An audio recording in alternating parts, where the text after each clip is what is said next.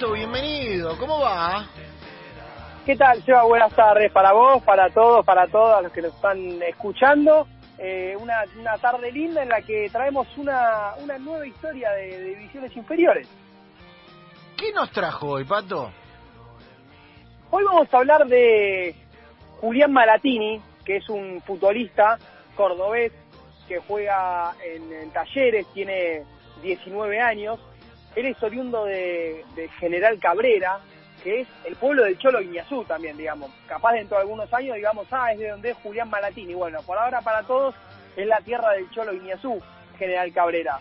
Eh, él se inició jugando de, de esta ciudad, después tuvo un pasito breve en inferiores, eh, jugando incluso algunos amistosos, primero en Belgrano y después en Unión, eh, les decía, tiene 19 años, es lateral derecho, muchas veces utilizado también como zaguero central, lo cual es una particularidad, porque vieron que muchas veces a los chicos que juegan como centrales tienden a correrlos hacia afuera.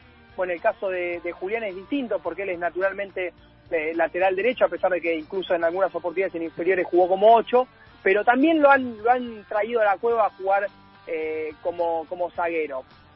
Bueno, Julián está entrenándose con la primera, pero está entrenándose con la primera hace poco tiempo, porque este año de, de pandemia lo tuvo un poco paralizado.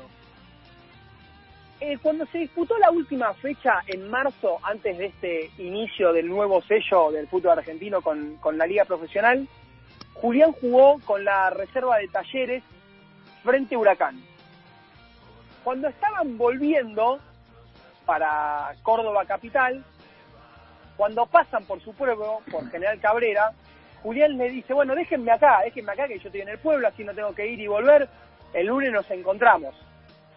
Se baja del micro en General Cabrera y terminó quedándose en su pueblo cuatro meses, porque eh, se decreta eh, a partir de ese fin de semana el aislamiento social preventivo y obligatorio, entonces lo que él pensó que iba a hacer eh, un puñado de días, un fin de semana en su casa con, con su familia, se transformaron en varios meses. Y por eso, y ahora vamos a conocer la voz de Julián, eh, nos cuenta él qué sintió en ese tiempo en el cual se había bajado de un micro para quedarse uno o dos días en su pueblo con su familia para volver a entrenar y ese fin de semana se transformaron en unos meses largos. Entonces Julián nos cuenta qué sintió durante la época más pesada de la pandemia. Eh, los primeros días en, en, mi pueblo, en Cabrera, fueron un poquito duros porque no, no sabíamos cuándo era la vuelta, cuándo volvimos a entrenar, pero bueno, yo tenía un poquito de fe que, que me iban a llamar, así que nunca dejé de entrenar en, en la parte física y bueno, con algunos amigos también que, que están en clubes como en San Martín de San Juan o Belgrano de Córdoba también estudiante de Río Cuarto, entrenábamos en particular para, para mantenernos y no, no perder un poquito el ritmo y que no cueste tanto la vuelta. Bien, lo escuchábamos ahí a Julián entonces contándonos cómo fueron estos, estos meses de pandemia. Él regresó a entrenarse con, con talleres eh, a partir de la última semana de, agosto.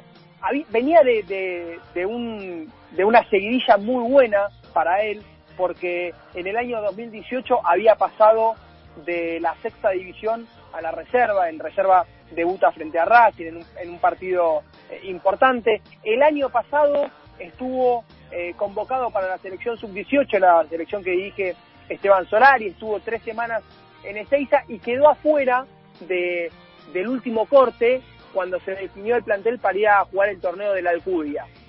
Eh, y este año, como a todos, bueno, le frenó un poco el envión. Sin embargo, esto no, no le impide que él eh, mire hacia atrás, repase un poco cómo fue su, su camino en, en, divisiones inferiores y con ese tono tan particular, tan cordobés de pura cepa, Julián Malatini, de él estamos hablando, nos cuenta cómo fue un poco su camino en las divisiones inferiores.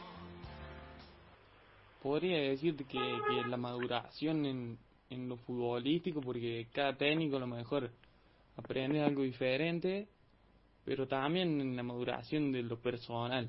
Creo que como persona me ayudó bastante y, y lo más difícil, a lo mejor en, en los días malos que tenías de entrenamiento, a lo mejor te costaba un poco más recuperarte al estar solo, lejos de la familia y no, no poder apoyarte alguien.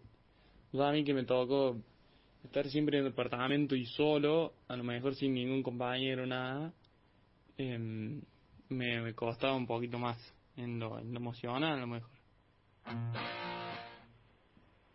Talleres de Córdoba, en relación a esto que nos señalaba Julián, tiene un centro de formación y de pensión. Él, de todas maneras, siempre, como lo contaba, no vivió en la pensión del club, sino que estuvo en un, eh, en un departamento en relación a lo que nos señalaba de algún momento de soledad. Tiene que ver con por ahí alguna dificultad física. No sufrió ninguna lesión grave, pero tuvo en un momento una infección que le impidió jugar. Y en esas instancias era cuando se sentía, bueno, eh, un poco un poco más solo. Hasta que eh, le llega finalmente la oportunidad de sumarse al eh, plantel profesional, al plantel de, de primera de primera división, con bueno con toda la movilización que, que eso implica, eh, cumplir el sueño de llegar desde el camino de divisiones inferiores hasta lo que tiene que ver con el fútbol profesional y nos cuenta entonces cómo fue sumarse ahí a las prácticas que dirige el uruguayo Alexander del Cacique Medina, cómo se enteró y cómo fueron esos, esos primeros momentos entrenando con los jugadores a los que veía por televisión antes. Eh, a mí me avisaron un, un miércoles, me parece, para volver a entrenar un lunes. Y bueno, sorprendí un poco porque no, no había escuchado nada, ni mi representante tampoco, así que me sorprendí un poquito. Y bueno, ¿cómo fueron las primeras prácticas? Fueron bastante intensas, no, nos metieron directamente con el grupo a hacer lo, lo que venían haciendo y yo junto con un par de compañeros volvimos una semana después del arranque. Pero costó un poquito agarrar ritmo, a mejor la primera, segunda semana, porque fue como una pretemporada. Eran, corrimos bastante, así que... Pero bueno, una vez que le agarramos el ritmo entrenamos un poquito mejor. Julián Malatini es el menor de tres hermanos, eh, la más grande es una mujer, su hermana mayor es maestra jardinera, eh, el hermano del medio trabaja en el campo y él eh, está dedicado al fútbol en este sueño de llegar a ser profesional. Claro, llegar a ser profesional implica eh, poner el gancho, que pongan por primera vez ese papel que dice que uno es jugador de un club y que va a cobrar un salario eh, de tanto. Bueno, Julián nos cuenta cómo espera ese momento, cómo sueña ese momento en el cual la dirigencia de Talleres lo convoque para firmar su contrato y cómo imagina su vida a partir de vivir del fútbol. A mí creo que sería más que todo un objetivo cumplido y, y también lo tomaría como una recompensa de que eh, me esforcé mucho y, y tuve mucho dedicamiento para, para lograr eso. Y bueno, ¿qué me imaginaría? Que sentiría mucha felicidad, emoción, más que todo por mi familia, que, que me vio pasar por todo lo que pasé. Así que creo que estarían muy felices.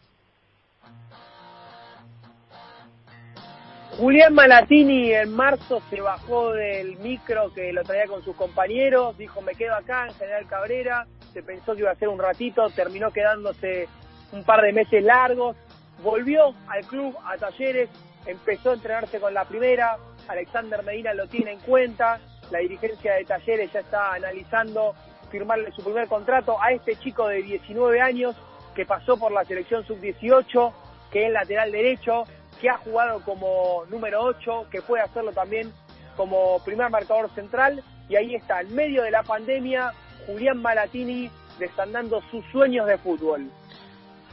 Qué lindas estas historias que, que Pato nos trae porque es el sueño de ese primer contrato, esa primera firma, de eso por lo que se peleó un montón de daño, ¿viste? De lucharla, del bondi, del tren, del hermano que labura en el campo, del que te está esperando, del que te dio el mango para el botín.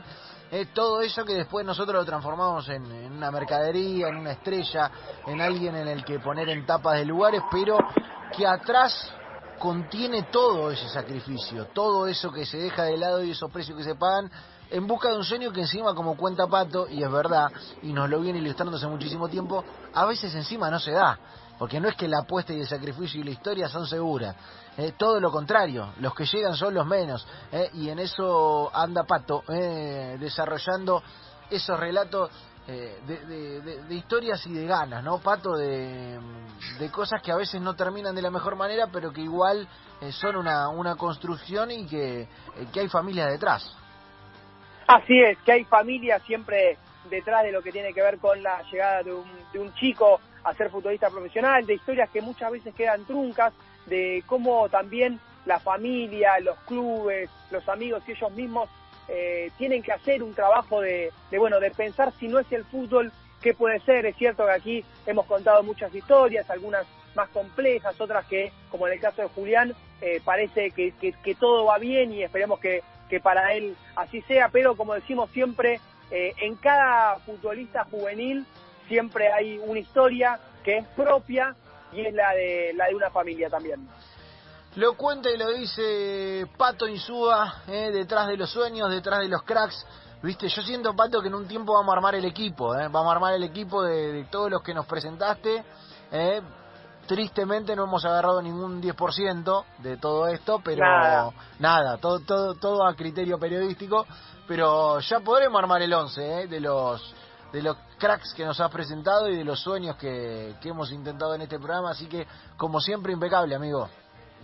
Yo tengo la lista, eh, los voy anotando, a los que debutan, a los que se empiezan a destacar cuando fuimos sacando. Tenemos las grabaciones guardadas para volvernos a recordar, así que seguiremos en la búsqueda. Besos y abrazos. Cuidado con esas grabaciones, mire que pueden valer mucho en el futuro. ¿eh? Ojo con la. bueno, hay que tener el archivo. Ojo, claro, que, hay que guardarla bien, ¿eh? Ojaldre, ojaldre, ojaldre. Me hace uno de estos niatos, mete un gol de acá de dos, tres mundiales y esa grabación de pato pasa a valer otro dinero ¿eh? y la pide algún streaming de la N para algún documental. ¿Quién te dice? Patito, abrazo. Abrazo, Seba.